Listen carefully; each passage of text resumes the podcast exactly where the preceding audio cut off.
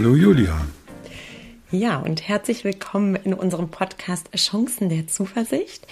Wir, das sind ja, Heinz Jiranek und ich, Julia Specht, und wir sprechen über Themen der Psychologie, Philosophie und Wirtschaft mit persönlichem Bezug. Und in jeder Folge greifen wir ein Thema auf, das uns mal spontan einfällt oder das uns einfach interessiert. Und heute möchten wir zum Thema Einstellung und Verhalten sprechen. Und bevor wir das machen, Heinz, ähm, würde ich gerne noch unseren Zuhörerinnen ähm, über unseren Workshop erzählen, den wir planen. Mhm. Und ähm, zwar über einen Workshop zum Thema würdevolles Arbeiten. Äh, da geht es einfach darum zu überlegen, was ist überhaupt Würde im äh, Arbeitskontext oder einfach auch allgemein auf den Arbeitskontext dann abgeleitet und äh, sich die Dimension des würdevollen Arbeitens anzuschauen, darüber zu diskutieren, nachzudenken. Und ja, wir haben das Gefühl, dass das äh, aktuell ein ja, interessantes Thema ist, das viele Menschen mhm. bewegt, viele Führungskräfte bewegt und ähm, ja, vielleicht hier ganz kurz die Daten genannt. Und zwar planen wir das am 24.09. und am 19.11. beides in diesem Jahr. Und wir würden einfach noch weitere Informationen in den Notizen schreiben und haben sogar noch eine dritte Person, das ist auch nochmal wichtig zu sagen, äh, die uns da begleitet, die äh, Frau Professor Tatjana Schönwelder-Kunze und somit decken wir sozusagen mit dir den psychologischen Bereich, mit mir den wirtschaftlichen Bereich und mit Frau Schönwelder-Kunze den philosophischen Bereich ab. Ja, und Frau Schönwelder ist äh, Expertin für Wirtschaftsethik und lehrt es auch an der Ludwig-Maximilians-Universität München. Also da haben wir Gott sei Dank eine Spezialistin gewonnen, die sich äh, sehr profund zu diesem Thema äußern kann. Genau. Und wir haben das ja auch schon mal andiskutiert und auch in der Runde schon mal gemacht. Also es ist ähm, aus unserer Sicht wirklich sehr interessant. Ähm, ähm, wenn man sich für diese Themen interessiert. Und ja, also einfach hier an dieser Stelle eine Einladung äh, dazu reinzuschauen in unsere Notizen, wenn, ja, wenn man möchte. Okay. So, dein Thema Prima. Einstellung und Verhalten. Äh, das Thema hast du gerade vorgeschlagen und äh, ich bin ganz äh, neugierig, denn wir haben inhaltlich überhaupt nicht dazu gesprochen. Und mhm. daher die erste Frage vielleicht an dich. Was meinst du denn mit dem Thema Einstellung und Verhalten? Ich denke auch, dass es in einigen Podcasts zumindest zwischen den Zeilen schon mal vorkam. Es ist was, was mich äh, in meinen Coachings sehr beschäftigt oder oft beschäftigt, aber auch in meinem äh, Leben, in meinem Privatleben.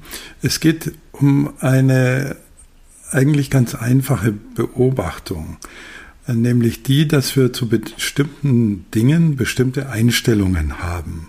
Also ganz einfaches Beispiel, ich äh, möchte abnehmen oder mehr Sport treiben oder ich sollte mal dieses unangenehme Telefonat führen, aber schieb's vor mir her. Also auch, also viel auch aus dem äh, Umfeld, äh, diese kleinen Ängste des Alltags oder dieses vor sich herschieben, das Prokrastinieren.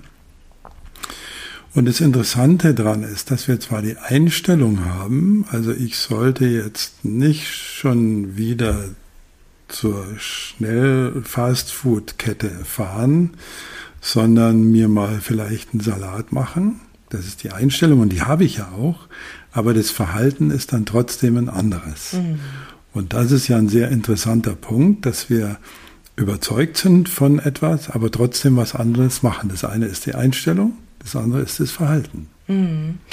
Ja, das ist ganz interessant. Da habe ich vor kurzem mal einen Professor der Umweltpsychologie sprechen hören, der was Ähnliches gesagt hat bei dem Thema Umwelt. Der sagte, naja, viele Menschen wollen sich eigentlich umweltbewusst verhalten und halten sich eigentlich auch für umweltbewusst, aber so wie sie leben, hat das überhaupt nichts damit zu tun. Ja, also das ist, das wäre auch ja. so ein Beispiel. Ne? Ja. Mhm.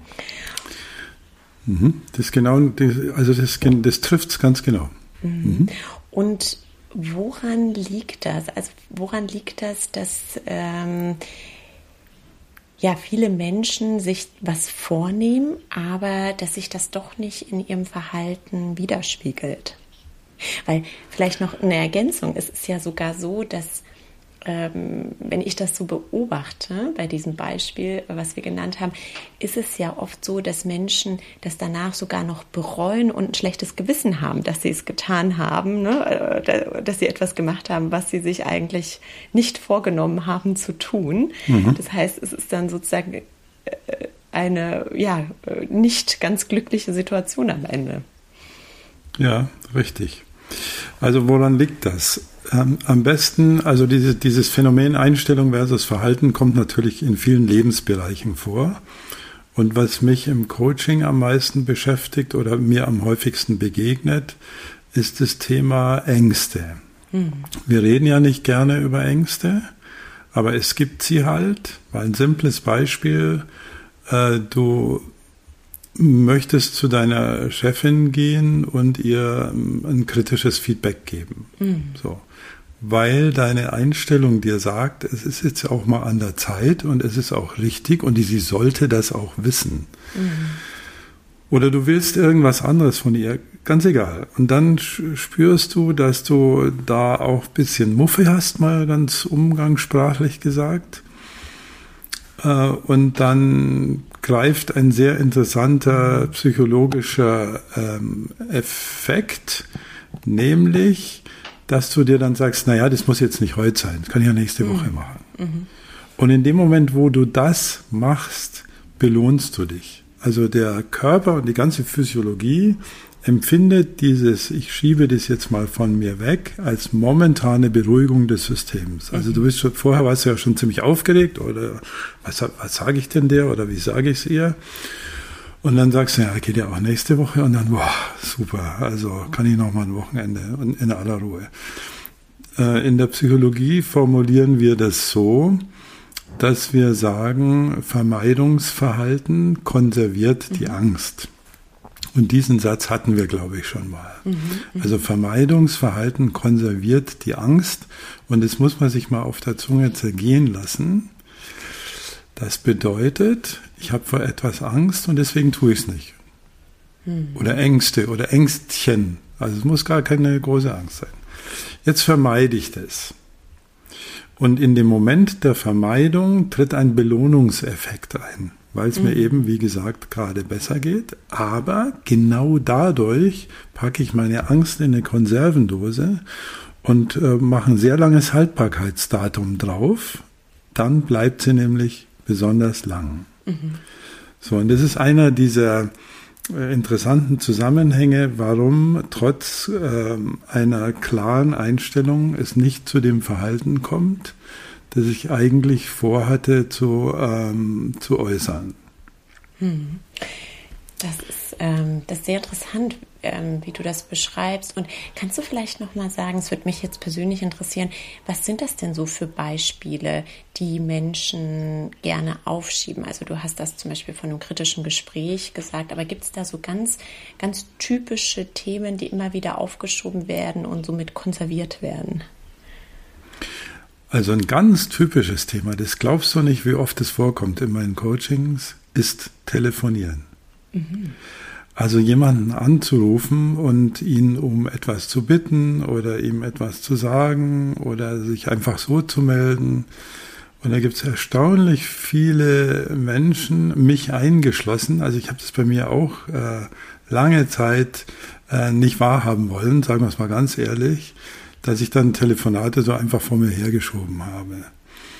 Also das ist so eine Mini-Angst, aber es ist psychologisch eine Angst. Sie ist auch rational kaum begründbar. Also es muss ja nicht gleich um das kritische Gespräch mit der Chefin gehen. Ähm, aber das wäre ein typisches Beispiel. Also telefonieren und überhaupt das ganze Thema Gespräche führen. Mhm. Etwas ansprechen. Zum Beispiel.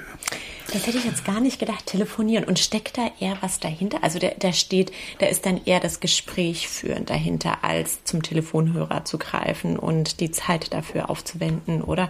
Ähm, das ist eher so die Gesprächsführung, dass man über etwas mit jemandem spricht. Es ist eher das mhm. Thema, also manchmal gibt es mhm. natürlich da auch das Argument, ja, wenn ich äh, den oder sie anrufe, dann dauert es immer gleich eine Dreiviertelstunde. Mhm. Das gibt schon auch, aber es gibt so kleine Schwellenängste, die ich sehr interessant finde. Und ähm, wenn ich als Coach arbeite, dann sagen meine Klientinnen oder Klienten häufig äh, so ungefähr, lieber Coach, kannst du mir bitte diese komische Angst wegmachen? Mhm äh, weil dann äh, würde ich meine Chefin viel öfter auch mal anrufen und ihr Feedback geben. Mhm. So, das ist die normale Idee, auch die Biertischgängige Vorstellung. Wenn die Einstellung stimmt, dann wird das Verhalten schon folgen. Mhm. Das ist ja das auch, was viele Change-Programme sich so auf die Fahnen schreiben, arbeite an den Einstellungen und wenn die Einstellungen in den Köpfen der Leute sind, du erinnerst dich an unsere Sendung über Podcast-Sendung über Mindset. Mhm. Wenn, diese, wenn wir diese Einstellung haben, dann verhalten sich die Leute schon mhm. entsprechend. Und das ist eben psychologisch falsch. So. Mhm. Und jetzt ist natürlich die Frage die, ähm, was ist die Lösung? Und ähm, die Idee mit der Einstellung selbst zu beginnen oder da das Heil zu suchen, die ist manchmal falsch. Mhm. Ich mache das mal an einem etwas therapeutischeren Beispiel fest. Es gibt ja äh, Menschen, relativ viele sogar, die Angst vor engen Räumen haben. Mhm. Also Lift, Liftfahren, nehmen wir mal als Beispiel Liftfahren. Und auch die saßen, als ich noch therapeutisch gearbeitet habe, bei mir und äh, meinten, es wäre doch toll, äh, die Angst irgendwie wegzutherapieren, weil dann könnte ich doch einfach wieder in den Lift steigen und es wäre alles ganz prima. Und in der, im Coaching, aber auch in der Therapie drehen wir diesen Kreislauf manchmal um. Also kannst du so einen Pfeil vorstellen von Einstellung zu Verhalten. Mhm. Also Einstellung, Pfeil, Verhalten. Und äh, wir drehen den um und sagen, wenn du dich oft genug in den Lift stellst, dann wird deine Angst vergehen. Mhm. Das heißt, man und arbeitet am Verhalten zuerst und ändert so die Einstellung. Mhm. Das ist genau der mhm. Punkt. Und, mhm. und in vielen, vielen Fällen ist dieser Zugang effektiver. Mhm. Und wir haben auch aus der verhaltenstherapeutischen Forschung ja fantastische Ergebnisse, dass diese Konfrontation mit den Angstauslösern, da gibt es jetzt verschiedene Begriffe dafür und verschiedene Methoden, schon in vielen Fällen eine sehr bleibende Wirkung hat. Mhm. Also man, ich kann mich selber erinnern, wir hatten äh, ein Projekt zum Thema Angst und es Psychologische Institut befand sich damals in der Kaulbachstraße in München mit einem alten äh, Lift nachträglich eingebaut, der so in den Seilen ächzte, wenn man die Falttür während der Fahrt aufgemacht hat. Und, und der war bestens geeignet, um mit liftängstlichen ähm, Klientinnen und Klienten zu arbeiten. Und die Hauptstrecke der therapeutischen Intervention war, mit diesen Klienten zu verhandeln, dass sie bereit sind, sich dem Lift auszusetzen. Mhm. Und dann waren wir da drin und natürlich hatten die ihre Ängste, die sind ja nicht erfunden, die sind ja da. Und wir sind dann, um es mal ganz kurz zu beschreiben, äh, so lange Lift gefahren, bis die Angst weg war. Mhm. Und es geht. Mhm. Und es ist, sind oft 10 bis 20 Minuten und dann gucken dich die Leute an und grinsen irgendwie und dann sagst du, ja, wieso grinsen sie denn jetzt? Und dann kriegst du die Antwort, ja, weil ich im Lift stecke, aber keine Angst mehr habe. Mhm. Und das muss man wahrscheinlich ein paar Mal wiederholen, damit das auch nachhaltig wird, oder? Also von einmal ist es wahrscheinlich nicht, nicht erledigt. ja. ja. Ja, mhm. das ist richtig. Und wenn man das überträgt mhm. auf das Thema äh, Prokrastinieren, mhm. also viele äh, Forscher, die sich damit ja befasst haben, geben ja den zunächst mal platt wirkenden Tipp, macht das Unangenehme zuerst. Mhm. Also das kann man in vielen dieser Bücher finden. Und das ist schon korrekt, aber ich wollte jetzt in diesem Podcast nur mal klar machen, worin die psychologische Wirkung eigentlich mhm. besteht. Mhm. Weil wir verschieben oft die Dinge, vor denen wir so Mini-Ängste mhm. haben. Und wenn wir dann äh, das fünfte Mal die Chefin angerufen haben in zwei Wochen und, äh, und diese Themen ansprechen, äh, dann wird das seiner Bedrohlichkeit beraubt. Oder wenn wir ein unangenehmes Telefonat haben, dass wir dann uns äh, überwinden und sagen, nee, das mache ich jetzt gleich, weil dann ist der ganze Tag viel schöner und das Wochenende auch noch, weil ich es dann nicht mehr vor mir habe.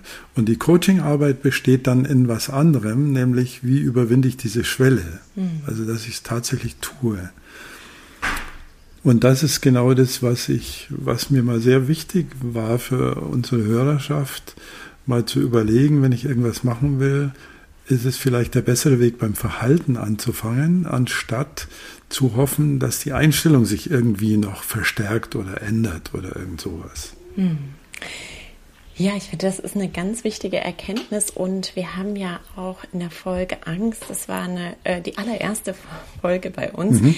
Mhm. auch ähm, darüber gesprochen, dass Angst ja auch ein Indiz dafür sein kann, dass äh, etwas ganz besonders wichtig ist. Ja, also wenn man vielleicht auch eine bestimmte Angst vor einem bestimmten Gespräch verspürt, dann kann das ja auch sein, dass das eben ganz besonders wichtig für einen ähm, ist. Und wenn man das dann immer wieder verschiebt, ja, dann, dann, verschiebt man quasi etwas, was äh, eine große Relevanz für einen hat. Ne? Also einer unserer Professoren damals während des Psychologiestudiums ging sogar so weit zu sagen, äh, zu sagen, dass man sich mal überlegen könnte, ob die eigenen Ängste nicht sehr gute Lebenswegweiser mhm. sind weil sie einem den Weg dorthin zeigen, wo noch Verhaltenspotenziale vergrößert werden können. Mhm. Also sich tatsächlich mal dahin zu bewegen, wo es auch ein kleines bisschen unangenehm ist mhm. zunächst mal. Mhm. Und Heinz, nochmal kurz ähm, zurückgesprungen auf dein ähm, Beispiel von den Telefonaten oder von den Gesprächen. Ähm, wenn wir mhm. da vielleicht nochmal die Transferleistung machen von dem Beispiel, das du genannt hast mit dem Aufzug. Das heißt, wenn Menschen Ängste vor Aufzügen haben, dann können sie äh, Aufzug fahren und irgendwann geht die Angst in der Regel wieder weg. Und wie wäre das jetzt bei so einem Klienten von dir? Äh, der ja immer wieder Telefonate oder Gespräche aufschiebt. Würdest du dann mit dieser Person erarbeiten, dass man diese Te Telefonate einfach immer als erstes macht? Ähm, ne? Also so dieses Unangenehme gleich zuerst? Oder wie wäre da die Herangehensweise? Ja, also das ist genau die Richtung, in die es geht. Also in dem Moment, wo ich solche Telefonate dann auf der Zeitachse nach hinten schiebe, wird die Angst nicht kleiner. Mhm. Also sie bleibt, sie wird konserviert. Also ist ein Punkt, ich schiebe sie nach vorne. So.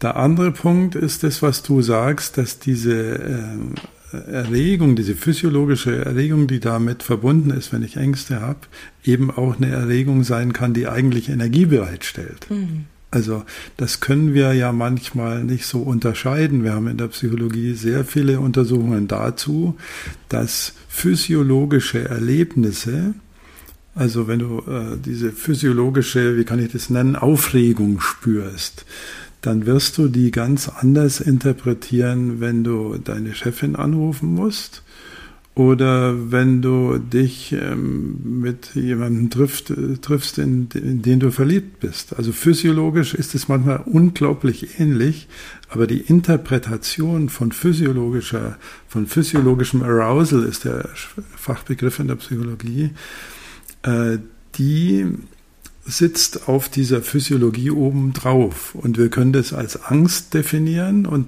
äh, uns, uns definieren oder als, au, Wahnsinn, also jetzt stellt mein Körper mhm. wieder ganz schön viel Energie bereit. Mhm. Also das mal, und der andere Punkt ist natürlich schon die Frage, wenn der dann zum Telefonhörer greift oder sie sich überlegt, da anzurufen, dass man sich da schon mal tatsächlich überlegen kann, was könnte denn der erste Satz sein? Also wie mhm. komme ich denn über die erste Minute? Mhm. So. Und mm, im äh, Coaching, aber auch im therapeutischen Setting gibt es ja das, was wir Probehandeln nennen. Das heißt, wir probieren das dann einfach mal aus. Mhm. Also wir probieren einfach mal zehn Startsätze aus und überlegen dann und tüfteln, welcher könnte denn da äh, bei, die, bei dieser Chefin am besten gehen. Mhm. So. Und das gibt natürlich dann auch nochmal Sicherheit. Mhm. Ja. Wir hatten ja auch mal über die WUP-Methode gesprochen. Ich weiß nicht, ob sie an der Stelle auch äh, sinnvoll sein könnte. Ja, mhm. ja, natürlich. Also die, die WUP-Methode, wer sich noch erinnert, äh, da geht es um den Wish vorne, um den, um den Outcome äh, und dann um den Plan hinten und das zweite O steht eben für Obstacle. Also das ist die mhm. Frage, was ist denn genau das, was dich hindert? Mhm. Und ähm, ich sage dir mal ein kleines Beispiel, also wo sich viele Menschen hindern bei diesem simplen Telefonbeispiel, ist, dass sie sich sagen, ich mache mir noch mal einen Kaffee vorher. So, und dann, ähm, also eigentlich um sich zu beruhigen oder die Raucherinnen sagen, oder rauche ich rauche dann mal schnell noch eine, aber damit schiebst du es schon wieder auf der Zeitachse mhm. nach hinten mhm. und machst damit eigentlich die Angst so ein ganz kleines bisschen wieder stärker. Mhm. Also hier Wenn man es umdreht. Mhm. Mhm. Äh, äh, ja, lass, ja, äh, ich habe nur. Wenn, wenn mhm. Ja. Also wenn man es umdreht, wir haben gerade ein bisschen Zeitversatz in der, genau. in der Leitung, Entschuldigung. Wenn man es umdreht und sagt, in dem Moment, wo du, wo du dieses Gespräch geschafft hast, mhm. kannst du dir einen super Kaffee machen. Mhm. So, also da, damit es dann zur Belohnung wird, dann wird das auch äh, Wirkung zeigen. Mhm. Ja, sehr gut. Also was mir äh, nur an dieser Stelle eingefallen ist, gibt ja diesen Spruch First Things First. Also immer die, die wichtigen Sachen zuerst, ne? oder Important Things First, das weiß ich jetzt gar nicht. Also da ganz klar der Appell dann an dieser Stelle, die diese Dinge, die man aufschiebt, als allererstes machen. Ne? Und, und ist es dann psychologisch so, dass die Belohnung, du hast ja gesagt, wenn man es aufschiebt, kriegt man äh, physiologisch eine kleine Belohnung? Ist es so, dass wenn man es dann doch nicht aufschiebt und es erledigt, dass die Belohnung dann noch größer ist? Oder differenziert ja, da der Körper nicht? Mit ja. Sicherheit. Mhm. Mhm. Also äh, das wirst du jetzt nicht in Milligramm äh, messen können mhm. oder so. Aber dieses Gefühl, ich habe da was, äh, ich habe mich überwunden, ich habe es mhm. gepackt, das ist schon ein sehr starkes Belohnungsgefühl. Es reicht interessanterweise aber manchmal dann nicht, das nächste Telefonat auch gleich rechtzeitig zu führen. Aber da kann man im, im Coaching oder auch im Selbstcoaching mit verschiedenen Maßnahmen dranbleiben. Und eins ist uns jetzt eben zufällig eingefallen, äh, sich selber dafür auch zu belohnen, mhm. äh, wenn es dann gut geklappt hat. Oder wenn es geklappt hat. Mhm. Genau, richtig. Ja. Ja, weißt du, was mir an der Stelle einfällt? Und ich glaube, wir sind auch schon so langsam am Ende zu diesem Thema Einstellung und Verhalten.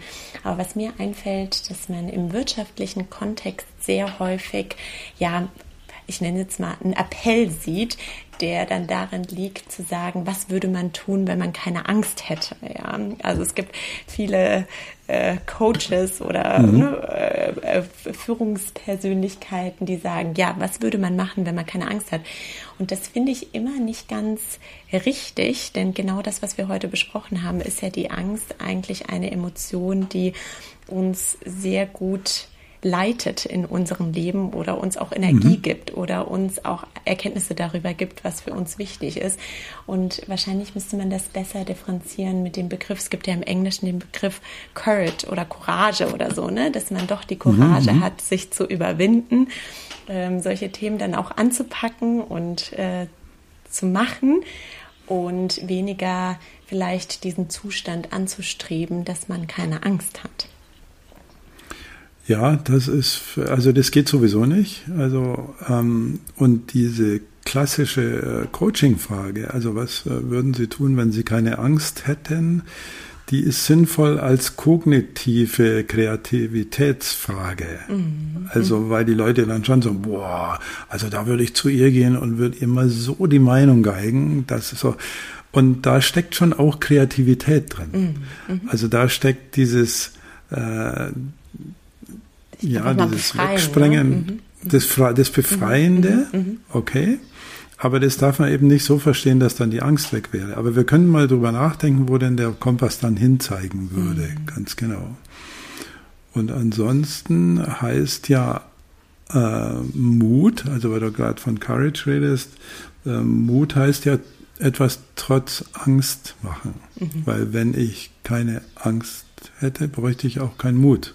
Also dann wäre es ja sinnlos, von mutigem Verhalten zu reden.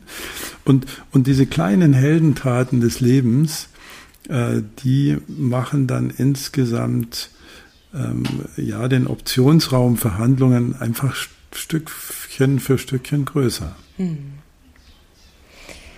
Ja, schön. Ja, das ist so meine Zuversicht, Julia. ja, die Zuversicht. Und ich möchte sagen, da gibt es Chancen. die Zuversicht teile ich und die Chancen sehe ich auch. Und ja, ich werde jetzt mal in meinem Alltag äh, noch mal ein bisschen stärker darauf achten, was wir heute besprochen haben zum Thema Einstellung und Verhalten. Und bei mir ist wirklich dieses Bild hängen geblieben, Einstellung und Verhalten mit dem Pfeil in beide Richtungen. Denn das finde mhm. ich ist eine ganz interessante Erkenntnis und ja, sicherlich sehr hilfreich in vielen unterschiedlichen Lebenssituationen. Mhm. Prima, danke. Vielen Dank.